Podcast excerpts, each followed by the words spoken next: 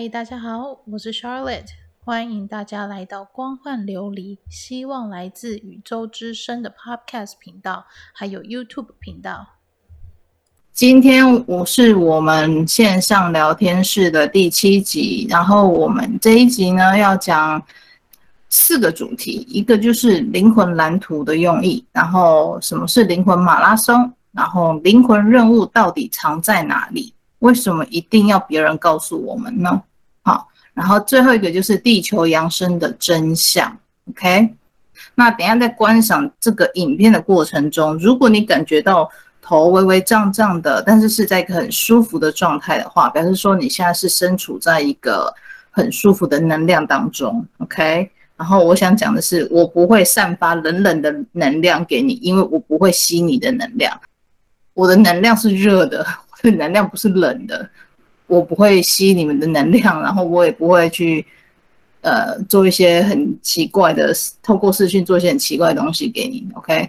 然后如果你觉得昏昏沉沉想睡觉，那表示说部分你部分的灵魂已经就是跟我有认识，跟我的灵魂有认识，然后部分的灵魂已经微微出体。跑到原本的维度去，或者是我们两个灵魂会相见的维度里面去喝咖啡聊是非，OK？所以不用太紧张，说为什么看你的影片，然后都会有呃，都是会微微沉沉的这样想睡想睡的感觉，就是呃舒服，但是又是微微昏昏沉沉想睡，那是因为你部分的灵魂出体了，所以呢，想要体验什么叫做灵魂出体。看我直播就好了，不用去追求什么灵魂出体的体验跟感受，还有什么奇怪连接，因为你不会知道你连到谁。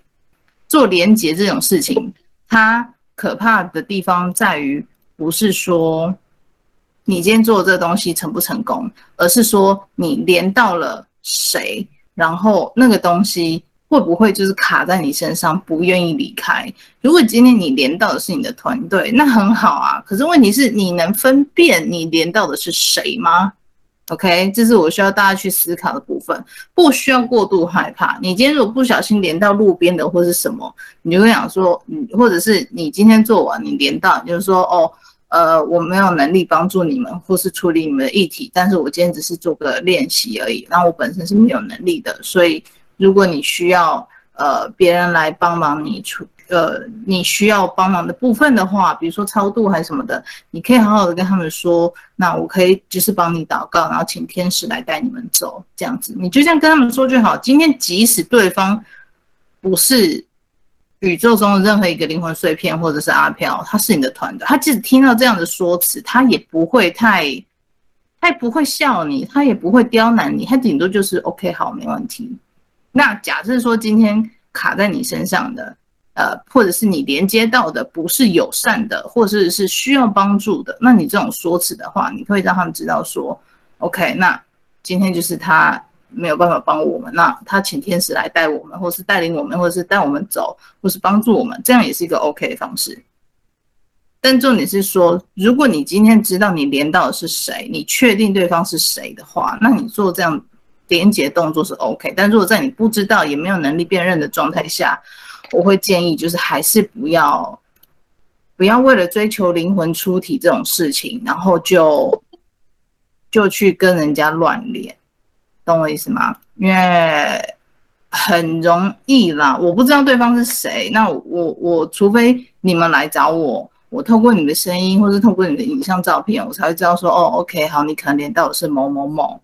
这样子我才能帮你处理，或者因为我需要一个就是委托的动作，我不能直接就是直接过去帮你处理。说我跟你讲，你身上卡到什么，我帮你，我不可以这样子的，因为当事人没有委托我。那你跟对方产生连结，是你们两个在这个动作上有一个彼此同意的心意在，所以我这个外人，我不能主动的去帮你清理身上的东西，因为你会卡到身上这些东西。是当下你们两个都有共同同意这个动作、这个连接的心意在，所以我不能随便介入。OK，这就是为什么今天发文说，除非受委托，不然我是没有办法介入这部分啊、哦。他们又来了，介入这部分的。好，好，好啦，我要正式讲课，我今天要讲课，好热。OK，好，灵魂蓝图是什么？我先讲一下好了。记得我们上一集讲过，就是灵魂，我们是如何从我们自己本灵身上，嗯，直接分割，然后分化到地投胎到地球的吗？上里上一集我们有讲这个，然后，嗯。我们就讲了说，我们是我们自己本灵中的一部分。那我们本灵，这个还是要画一下好。我怕有上上几天有没有没有看的？好，好，假设我们是我们的灵魂本灵，OK？我们我们灵魂，我们是本灵身上的这个，我划掉这个这一块一部分。他认为这一部分包含的是什么？比如说个性上的缺失啊，他觉得自己需要在努力的方向啊，啊、比如说他觉得说自己在某种程度上不够，呃，需要再精进。比如说哦，本灵他可能觉得自己自发性的懒惰，哦，自发性的懒惰，这说成蛮微妙的，好了？他自发性的懒惰，那他觉得他懒惰这一块，他他觉得他必须去精进他这个个性的部分，那他就会用。把这部分浓缩，还有跟其他他不想要，他想要精进，不是说不想，而是说他想要精进的个性的部分浓缩成一块，然后拿去交给上帝，把这一块的我们，我们就是本灵自己高灵自己本灵身上的一块的部分，需要在更高度进化的一部分，做成人类，做成小人类，OK？所以交给上帝之后，我们就变成人类，OK？所以基本上。我们就是 自己高灵身上的一部分，那身我们身上带有了就是高灵想要更高度进化的特质。那这些特质，当我们成为人的时候，没事。当我们成为人的时候，我们其实不会有这些相关的记忆存在。OK，我们不知道我们自己是谁，我们不知道我们自己的高龄是谁，我们也不知道自己身上的特质是什么，所以这个就有所谓的。灵魂蓝图的存在，灵魂蓝图就是包含你这个人的个性、你的团队，而不是你的你的高龄、你的本灵，想要怎么改善这些？你有哪些议题、哪些特质，他都会列出来。他比如说，OK，今天他这个人是蓝，一个是蓝，一个是没个呃没自信，然后一个是胆小懦弱，然后他就觉得说，嗯，还有一个就是什么？强迫症，或者是完美主义，什么什么之类，他就会把它列出来，一二三四五的方式列出来。你的生命蓝图就是会列出来。列出来之后呢，其实这它这整个整套系统跟我们在大学里面做做小组研究，或者是做那个小组讨论，其实制度是很像的。然后第一个，先把灵魂蓝图我们想要学习的东西列出来。列出来了之后呢，他就跟你说：“OK，好，现在。”呃，比如说，呃，这我们是大一，那个高呃本林是大一生，好了，他就跟说 OK，好，那现在大一生那边有个小组会议，你去跟他们里面的人交谈，看他们有没有这些特质的共同点，如果有的话，去跟他们并桌。OK，今天假设第一点他的个性是懒，对不对？他第一点的个性是懒的时候，他就会去跟人家并桌。并什么呢？那一周的主题的议题就是懒，所以当你人，当我们人懒惰症发作的时候，你会发现它好像有一个莫名的 pattern，一个莫名的呃一个规律，总是每次发懒的时候，什么事情都会冒出来，或者是哪些人会出现。那这些人在你懒惰病发症的时候，这些人会出现，或这件事情出现的时候，就是当初我们的灵魂在成为人类之前，就已经先跟有共同这个懒惰议题的小组会议所谱出来的剧本。所以基本上，你今天有一到五种你想要改善的，他就开始跟人家并桌。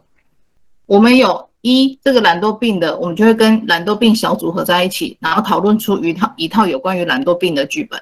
如果没有第二个没有自信的议题，我们就会跟其他没有自信议题的小组谱出一套剧本。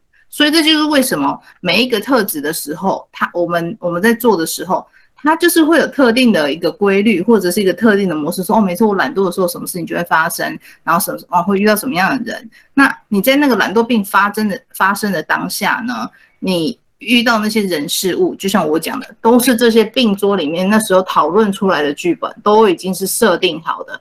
他要你去面对，就是懒惰病这个议题，OK？不是让我们现在这个人 focus 在说，哦，我只要这件事情发生的话，发生这事的这件事情范围里面所有的人事物，他不是要我们去 focus 这些人事物，他是要我们 focus 的是去了解我们这身上产。因为懒惰病而研发出这么多事情，它这些议题背后的重点是什么？背后的议题是什么？它要我们去面对的是懒惰病这个东西，这个特质。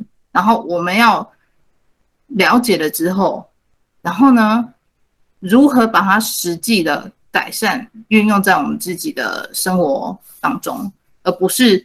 沉醉于说哦，我们就是责怪别人啊，或者是都是别人的错，不是？因为所有在我们生命中发生的一切，都是剧本里面讨论出来的，没有例外。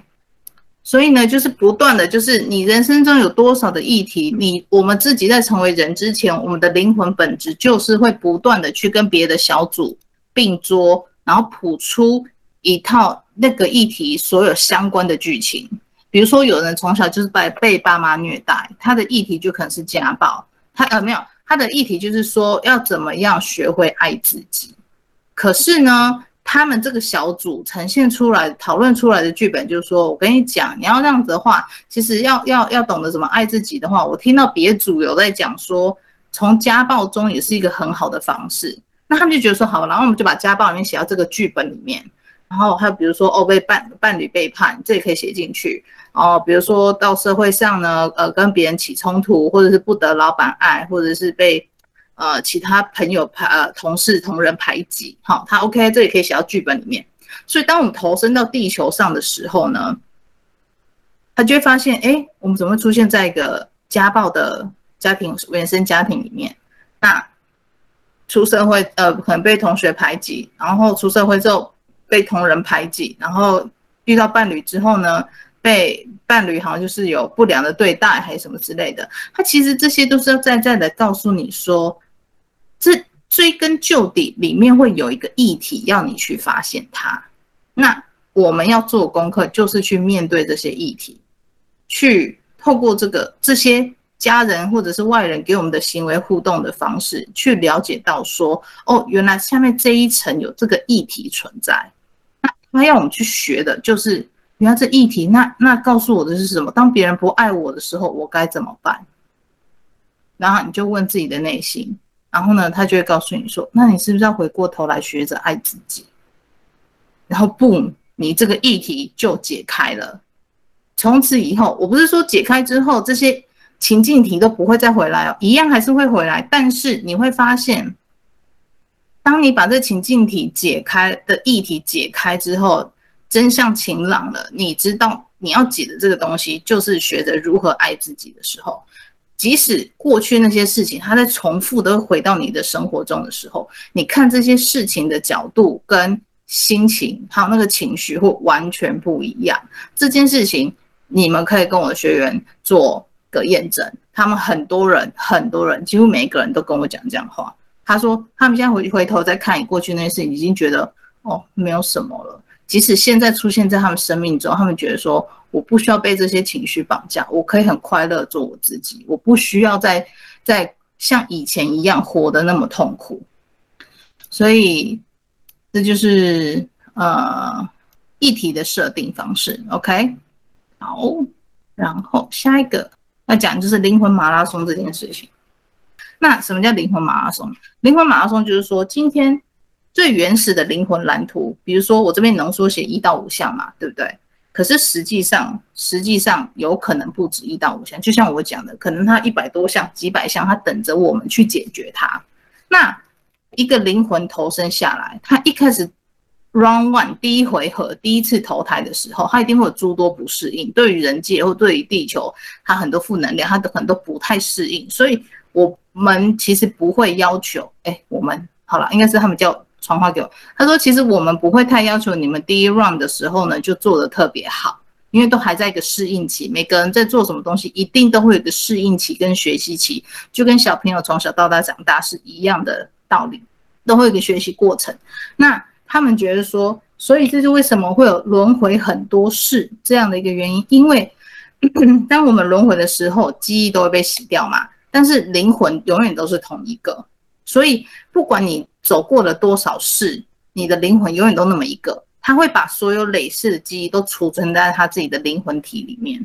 即使肉身的我们这个物质大脑，我们可能不知道这样过去的事情，但是透过跟灵魂交流，我们可以知道说自己过去累世发生了什么事情，可以回过头去化解。为什么要回过头去化解？因为有很多时候是灵魂的当下，他没有能力，没有足够的历练，没有足够的智慧去化解他那个议题，所以 有的时候。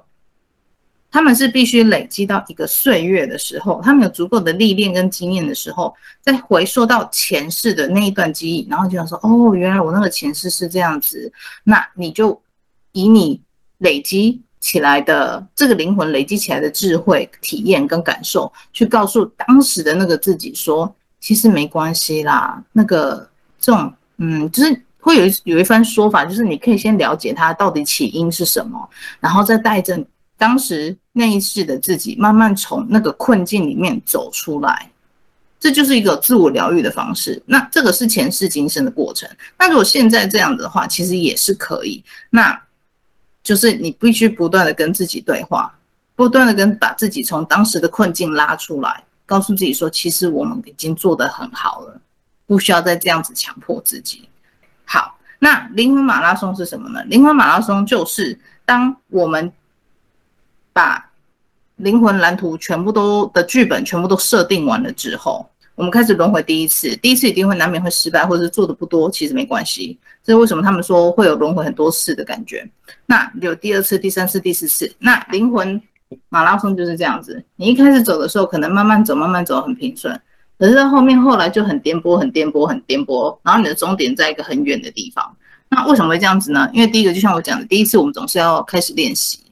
所以他们不会，他们就是让我们逐渐的练习。那他们每一次呢，就开始说：“OK，你已经需要去进入第二阶段或第三阶段的议题了。”当然，他们灵魂团队是站在一个指引的角度，告诉我们说：“哎，不许我们说，哎，你该去走那边，你该去走那边喽，你该继续往前走，往前走喽。”OK，好，那小人类的我们呢，就是听到指引说：“好，我就继续往前走。”可是走着走着走着，总是会有一些议题是我们不想面对的。对不对？不想面对那怎么办呢？OK，没关系，你就 roll over，它就整个就是累积到下一世，重新再体验一次，就跟吃年夜菜一样。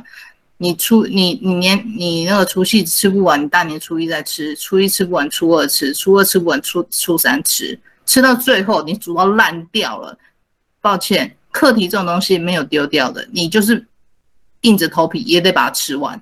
只是你越累积到最后面，它就变得越难吃。意思就是说，他会用更各种更激烈的方式呈现在你的面前，然后要你真的直视他，去面对他。所以现在已经，他们已经透过我或是其他呃讲师来告诉大家说，自己生命中的议题很重要，需要去面对的时候。那就请认真的面对，不会的话可以问可以学，但是不要认为说哦，我不想面对，面对太累了，我不要面对了，然后就丢掉，然后等到下一辈子再说好了。每一次这样子不断的不断的累积到下一次去的话，你下一次只会过更难过而已。OK，那累积起来的路呢，就像这样子弯弯曲曲的不好走，OK，很难走啊。可是就像我讲的，这些一。不管当初灵魂蓝图它设定了多少议题，基本上都是要去做。你尝试的去做，然后把它想办法怎么把它改变现实生活中的的一些习惯，或是实际改善你现在的生活，这样就好了。没有要求说一定要每一个点都做得尽善尽美，不是这样子，而是说你愿意尝试去改善，愿意尝试去体验、去感受这种东西。那呃有。的人，他可能在半路中走着走着走着，啪，他走出去了。这时候，灵魂团队呢，他就会过来说：“嘿嘿嘿，你的路在这，你的路在这，你要往回走哦，你要往回走哦。”有的时候，我们内心会有个感觉说：“哎，好像怪怪的，哎，那个地方不要去。”或是怎么样？那其实通常都是灵魂团队给我们的一些指引，说，哎，那地方不要去，那地方感觉怪怪的，就是相信你的直觉，OK？可是如果今天有人他偏偏就是收到讯息了，可是他还是执迷不悟，他愿意就是走歪路，他要跑到去跟他不他不 focus 在自己人生的议题上，他就是要走歪路，跑去跟别的人连接。跑去信其他的教啊，去信一些什么啊？我不知道哎，很多好外面好多东西就是这种模式，我也不能讲太明。但就是说，他把你从自面对自身的现实生活这些课题里面移开了，你跑去 focus 别的东西，你不 focus 在你原本要解决的议题的时候，这时候有没有？你看这个点。你这已经完全偏离航道了，有没有？这边是完全偏离航道，然后这个点就是从这边开始，你只有做到前面这一部分，从起点，从起点，哎，这边哦，从起点，然后一直到这边，哎，你就不做了，然后从这边，然后你从这边就整个飘就飞出去，那你后面这一，你后面这一段啊，如果这辈子都不回来做，也不回来处理的话。就像我说，这边会直接累积到下一世，下一世只会更难做。你不会因为他们告诉你说，哦，你来修我们这个，你就会得道成仙。你你来修这个高维度智慧，你就可以扬升。抱歉，不会发生这些事情。他们跟你讲的绝对不会发生，因为你本身的灵魂议题根本没有做完。然后一堆人在追求灵性任务。我跟你说，什么叫灵性任务？你的灵性任务就是把你的灵魂蓝图上面的议题全部解决掉，这就是你的灵性任务。任何人，我可以很明确告诉你，任何人，只要你的灵性任务、你的灵魂议题没有解完，你不要跟我说什么养生，这是不可能发生的事情，这是不可能发生的事情。你的灵魂就是一辈子卡在地球上，直到你把这些很难吃的年夜菜全部吃完为止。所以外面很多跟你讲说，哦，你知道修高维度，然后灵魂震动，叭叭叭。我是想说，你们是要震动个什么东西？是要震动什么东西？你有什么东西？你要震动去找微波炉不就好了？用水加热不就好了？你要震动个什么东西？一堆人在那边讨论啊，说什么哦，灵魂议题要怎么样？我的灵性任务是什么？各位，你们的灵性任务就是好好的面对现实生活，因为我们的灵魂团队，我们的灵魂高我。早就把这些灵性任务就深藏在我们这一辈子要面对的所有生命议题里面了。OK，现实生活中所有要面对的人事物的议题，全部都是我们的灵性任务的议题。一个灵魂能不能真正的跳脱地球，到达高纬度，那个是有两个要件。第一个，思维。第二个，有没有面对现实生活中这些灵性议题？你必须达到这两个要件，你的灵魂才能跳脱地球，不然你永远就是在地球上面不断的轮回，或者是被外灵吸收，抓去当奴隶，然后你会逐渐忘记自己是谁，你会逐渐忘记自己的灵魂本来是谁。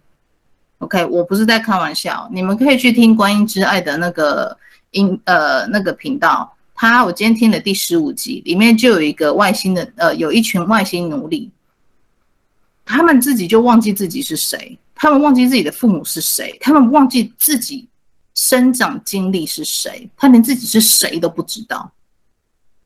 那时候我听到这一段的时候，我想说，对啊，当一堆人疯狂的迷信，然后去追求外灵。给的课程跟你说，你就是要养生，你就是要做什么做什么，然后你就会很好。然后呢，都忽略了人生中这些该做的事情的时候，我们当每一次轮回的时候，我们的我们会开始逐渐忘记自己灵魂的本质是什么。等到最后下的印记被外灵下的印记越多，卡的晶片越多，它可以复写速度可以越快越深的时候。你的灵魂，我不是说我们现在这个，我们现在讲，我现在讲话这个叫表意识，表层的意识，不是内在的灵魂。我讲的灵魂是内在内心住在我们内心里面那个灵魂，他会开始忘记自己是谁，他会开始忘记自己喜欢什么，他会开始忘记自己来自哪里，或者是属于哪一位高灵。OK，他会开始忘记他的原生父母，灵魂的原生父母，他原本住的维度，他原本来自于哪个星球，他都会开始忘记这一切原本属于自己的记忆，因为外灵不断的下印记，然后不断的复写他的记忆体，所以我们内在灵魂会逐渐忘记这些东西之后，我们就真的。不是有两个结果，一个生生世世卡在地球，OK，回不了原来的维度；第二个就是被外星体抓去当奴隶，就这样子，然后永远都成为他们的小弟，然后忘记自己的家在哪里，也不知道怎么回去。然后外星体听第十五集那集很很妙，就是一群外星体，他们已经集体丧失他们的记忆了，他们被他们所那个。世界的黑道老大下了印记，OK，能量体对能量体下印记，然后呢，下了印记之后，那些小喽啰们忘记自己是谁，也不知道自己是来自于哪个星球，他对自己的出生地全部都一概不知，全部都忘得一干二净，因为他们的印记被下太久了。下太久之后呢，黑道老大在他们身上重新写了一个剧本给他们，跟他们讲说：“哦，你们就是某某星球的什么什么什么什么，然后呢，呃，你们今天就是要去帮助这个人类干嘛干嘛干嘛，然后你就是要帮助他通灵，然后什么什么什么，这些剧本完全都是假的，是灵界的黑道写给灵界的小弟用的，灵界小弟已经完全被洗脑了，所以变成傀儡，然后这灵界小弟呢再去操纵人类，因为人类以为说，哦，你们就是天使。”然后呢，这些灵界小弟呢，就会直接跟这个人类讲说：“啊，你那么相信天使哦？哦，对啊，对啊，那我们就是天使啊，我们就是天使啊。”但其实你知道，当我听到这音讯的时候，我当下在看的时候，你知道我看到什么吗？我看到是一群小蘑菇头。然后你跟我说他们是天使，我就想说，我真的想一巴掌拍下去，什么天使？然后呢，他就说，然后那个频道里面那个。灵体他就讲说，哦，因为这个人类就很相信说什么都是天使啊，然后都是什么嗯很友善的存有啊。那我想说，反正他也看不出来我们是谁嘛，然后他也不知道说哦怎么样去辨认呐、啊。那我们就说，对啊对啊对啊，我们就是天使啊。所以这就是我跟你说，可能我遇到的外灵就是这群小蘑菇头，还没有到很高深，但是这就足够。解析让你们知道说这是怎么样一个运作过程，OK？所以我觉得就像我一开始文章很久以前文章我写一篇文章，我就想说没有那么多天使来跟人类做连接啦，因为天使都很忙，好吗？每天都很忙，他们没有空下来跟人类做连接，OK？唉，好，所以。灵魂蓝图里面它蕴藏的就是所有我们的灵性课题跟灵性任务，所以这就为什么我一直提倡好好的面对生活，因为生活才是我们的灵性课本，不是去参加外灵，不是去参加高维度那什么有的没有的东西，那些都不重要，都不重要，除了拖累拖累各位的进度以外，说真的，我其实不觉得有任何帮助，我我不觉得有任何帮助。OK，好，OK，地球扬升的真相。好，来，这个是地球，下面这个球是地球，我画的有点烂啊，但麻烦请大家体谅一下。这是地球，好吗？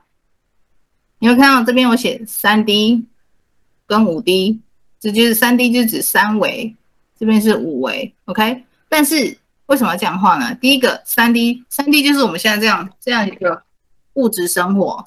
呃，另外一种说法就是说，我们的灵魂，我们的本灵好了，它是在五维度或者是更高维度的地方生存，呃，存在着，不是说生存，存在着。然后，灵魂是个非肉体的质态，所以当它要投身到地球上来，投身到人体里面的时候，它是需要做一个压缩的状态。把一个很分散的一个粒子状态的灵魂状态压缩成一个很小很小的的灵魂，它密集度就会变高。密集度变高的时候，就会产生物质上的东西。所以，人家你可能在别的网站上想说，啊，宇宙中所有东西都是 vibration，都是震动。对，的确是这样子，没有错。这就是为什么非在其他高维度的他们没有肉体，因为他们的状态是散开的能量状态。意识这种东西，把这些散开能量状态的时候，我们会看不到他们。OK，我们会看不到他们。那当我们有意识，比如说像我。能力已经开启，我可以看到他们，是因为我可以运用我的意识，把散开出去的能量状态集合在一起，所以他们变成一个形体让我看到。但实际上，在他们的维度里面，他们是散开的状态。了解这概念吗？所以意识这种东西，我要看他们说，他们瞬间聚焦，变成一个形体。平常我不看他们，或者是怎么样的时候，他们就是一个散开、放开的状态。那这就是为什么有人看得到，有人看不到。然后还有另外条件，就是说要不要看得到，也是跟自家的团队要不要开给你有关系。OK，像我们家就不开给我，因为我太害怕了。就是跟你说，我是个很肤浅的人，我只能看有高颜值的东西，太低颜值的我也受不了。But anyway，人家说三 D 到五 D 维度上的跳升是什么？是说哦，我们要把三 D 世界带到五 D 世界。我跟你讲啊，从头到尾地球都在这里了，没有没有跑到别的地方去。三 D 跟五 D 差别在哪里？差别在于思维，OK？不是说今天你刻了什么东西，吃了什么东西，做了什么事情，你就直接从三 D 直接跳到五 D，不是。三 D 讲的三 D 到五 D 的思维，就是在讲你，你三 D 的思维特征是什么？你不断的批评自己，我怎么这么丑？我怎么这么懒？我怎么那么贱？哦，那我怎么这么不行？我做什么都做不好，我很我很我很讨厌我自己。然后我觉得为什么我这辈子都过这么差啊？然后还有什么？不断的批判自己，这就是三 D 的思维。还有就是说，不是对就是错，没有其他东西。不包容、不接纳、不从别人的角度去学习看事情，这都是三 D 的思维。OK，五 D 的思维是什么？我允许我自己做不好，没关系，我们重新再来就可以。我允许我自己面对这种事情的时候很伤心，我允许我自己不被其他人爱，但是没关系，我可以爱我自己，我可以学着爱我自己。五 D 就是包容、接纳的想法，学习从他人角度看世界的想法。三 D 的思维是什么？不断的批判自己，批评自己，然后觉得自己做的不够好。不用功，然后不断的让自己处于在一个自责的状态。那什么是三 D 思维？最简单就是现实生活中我们现在在家里所有的遇到的议题，都是基本上都是来自于三 D 的思维。尤其很多原生家庭，比如说有的原生家庭，他出生于在一个批判性比较重的，你怎么考试都考不好，别人都比你强，就你这么烂，你让我出去很丢脸，你知道吗？这种就是三 D 的思维，可是五 D 的思维是什么？今天如果有大人告诉你说，我知道你可能这个项目对你来说你不是强项，可是我觉得你很努力了，我们下次再一起加油，没关系，慢慢来。一个鼓励正面的态度的方向就是五 D 的思维，负面批评的方向就是三 D。然后你今天你就网络上就看到人讲说，哇，你很多负面情绪啊，你频率很低，不行，你要把你情绪拉高，变成高频率。情绪可以说拉高就拉高，那就不是真的情绪。你懂我的意思吗？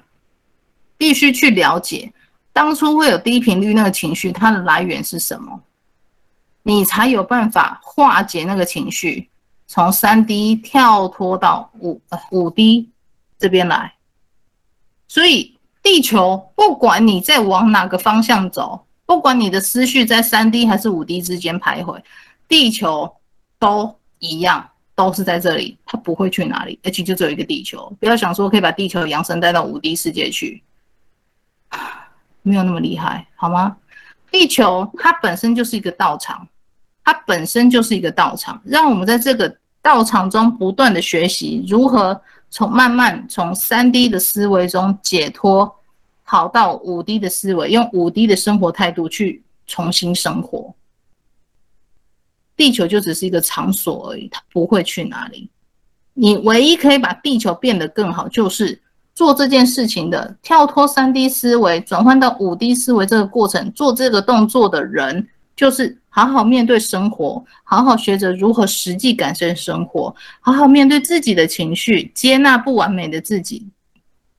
接纳不完美自己真的没有什么不好，反而是一种解脱，因为你接纳自己，你就解脱了，你就跳脱出那个限制自己跟批评自己的三 D 思维。所以五 D 讲的就是接纳跟包容自己哦，不是别人哦，自己哦。五 D 在讲就是接纳自己，包容自己的不完美。我做不好，我就是做不好，我允许我自己做不好，这没有什么。因为我可能就不是强项，我可能这辈子我就第一次接触这个东西，我当然就会做不好啊。那为什么要批判自己？哦，我怎么这么笨？我手怎么那么残？怎么就做不好啊？做不好就是做不好啊，那就再来就好。不如不想来。不想再来一次，那也不要勉强自己，懂我意思吗？所以三 D 的思维是批判，五 D 的思维是接纳跟包容，还有爱。那我说的接纳、包容还有爱，不是口头上说说，而是要大家实际、真心的去接纳不完美的自己，包容不完美的自己，还要去学着爱自己。在接触在接触到爱自己之前，我们会有一段阵痛期，就是要去面对自己内心过去的伤痛，你才会知道说。就像我讲的，每一个伤痛的包装下，就是一个灵魂蓝图的议题。所以我们要去深挖的，就是今天灵魂蓝图它设定这些剧本给我们，它的议题、它的中心点到底是什么？我这就是我们这辈子人生要做的灵魂任务跟灵魂议题。这个灵魂任务做不完。没有办法回去高维度，不用相信外面讲的那条什么新世界的东西，说哦，你就是每天练习冥想什么连接，不用，不用，因为我们的灵魂早就跟造物主那些连接好了，根本就不需要去做额外的连接，那是浪费时间啦。用意是什么？很简单，他们的这些外灵的用意是什么？很简单，就是不要你 focus 在人生的马拉松上面。为什么？就像我刚刚讲的。你一旦跳脱了这个，跳脱了现实生活中的这些议题，你不去面对的时候，你就是开始逐渐忘记自己的时候。如果你不接触外灵，你只是不想面对，OK，没关系，你就 roll over 到下一世去就好，再重新面对。但是如果说你今天半路你杀出一个程咬金，一个外灵跟你讲说，哦，我跟你讲，你来信我，你来信我，你让你做我的事情，你做我的仪式，你做我的。所有一切要求的东西，我保证你的灵魂可以高维度啊，叭叭叭，什么什么什么之类的，你可以不用去面对人生这人生中这些议题。不好意思，百分之三千，我告诉你，那个绝对是都是有问题，而且不要你面对。为什么？他大概都已经在你身上下好印记，等你真的忘记自己是谁，你也没有回去到原本维度的能力的时候，你就成为他的奴隶了。你的高我，你的团队不会救你，因为这个是人类自愿去做的事情。这个是人类跟外灵当初就说好要做的事情，是人类这个表意识哦，不是内在那个灵魂哦。因为你内在灵魂一定会告诉你说那个有问题，不要去碰，不要去碰。可是有的人他的表意识就是，可是我就很想去啊，我就觉得那没有什么不好啊，他就违背内心的声音，直接就往那个方向去，就被外灵牵着走了。所以这就是为什么我说，当人类不好好面对自己现实生活的时候，被旁边的程咬金卡进来。他就这样子顺水就带走了，因为就像我一开始说的，你要相信外灵这件事情，你要去上他课程的这件事情，它都是介于你跟外灵之间有一个共同愿意做这件交易的动作的心意，所以你们两个之间的协议才会成功，不需要书面，你心意上有想，对方就可以切入，OK。他不用，他不用去去要求你口头承诺，或者是说，哦、呃，什么签什么灵魂契约，不用。你去，比如说你去上那些什么天使灵气好了，你想要去上，你付了学费嘣你的契约就已经达成了，因为你付学费了。你想要上课，心意跟动作都做出来了。那外灵当然可以很直接，就只是在你身上下印记就好啦，他不需要做其他的事情啊。他就就这就为什么有一次我帮一个个案做个案，最后他决定还要去上外灵的课程。OK 啊，他们家团队在旁边脸很臭啊，团队不能做什么，我也不能做什么啊，因为是这个人类的表意识跟外灵的课程达成契约，他们俩要做这件事情，所以那个孩子就这样被拎着走了，他团队完全无法做什么事情，因为是人类自己愿意做的，所以也就是说啦，团队帮我们的人生铺了很多条关卡跟议题，都是要我们自己去面对的时候。当但是这个关卡怎么走，人类这个表意识，就是我现在讲话这个声音，这个意识是可以自由决定的。我们我自我们人类可以自己决定这些议题要怎么玩，怎么面对。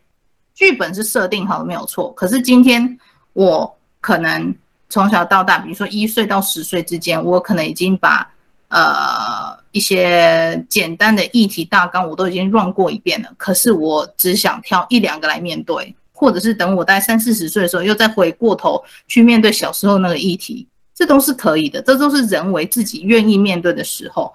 内心也愿意去做的时候，他就可以去面对，他就可以去做。然后，零那个三三维跟五维，三维跟五维其实基本上就是思绪上的转换、观念上转换，然后如何实际应用到现实生活中的价值观。地球不会扬升，地球不管怎么样都只有一个，不会从哦，你在三 D 的地球，我在五维的地球。Hello，没有这种事，好吧？大家地球都同一个，你可以说它是三 D 的思维，它有它三 D 思维的同温层，这个讲法 OK。五 D 思维，五 D 思维五 D 思维的同温层，所以我们容易跟五 D 的人在一起，这个很 OK。我们也随时欢迎就是三 D 的人过来跟我们交流，我们也可以从三 D 身上学习到说，的确他有些想法是值得去思考、去探探究的。OK，都是互相学习，因为大家都生活在共同一个地球上，没有什么哦，你在三 D 的地球，我在五维的地球，没有这种东西好吗？大家都生活在同一个地球上，为什么人家会说地球会扬升呢？是因为当五 D 的人、五 D 思维的人越多的时候，整体的环境就会变得越好。地球它就像是一台手机，OK，因为 APP 不断的升级。旧的 iPhone 四已经没有办法使用最新，呃，最新更新的，比如说 APP 插件哈，APP 插件它给你要求说它要 iPhone 插呃 XR，可是你还在用 iPhone 四，有的时候你用到那个插件的时候，iPhone 四可能会跑不起来。那地球本身就是一个 iPhone 这种装置。当我们这些软体、这些思维，就是软体的不断的养、不断的进化的时候，让整个地球变得更好的时候，我们是我们有这些价值观的人带动地球一起升级。但是地球上也包含这些三 D 的人，好吗？所以不是我们努力让地球升级，地球就会升级，而是说我们努力的改善我们的现实生活，改善我的精神跟价值观，跳脱传统框架，让自己成为。自己想要成为的那个人，活得更自由自在的时候，地球这个环境就会跟我们随之一起升级，而不是我们现在努力的去让地球升级，然后自己不去面对。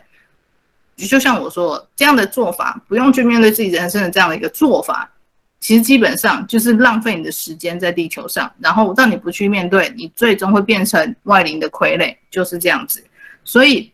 不用再相信说什么哦，地球我们要帮助地球扬升。No，帮助地球扬升的唯一方法就是好好面对自己的生活，地球就会跟着我们的思维一起扬升。因为地球只有一个，不管是三 D 思维还是五 D 思维，我们都住在一个共同的地球上，不会去哪里。我们不会去哪里，OK，就是这样。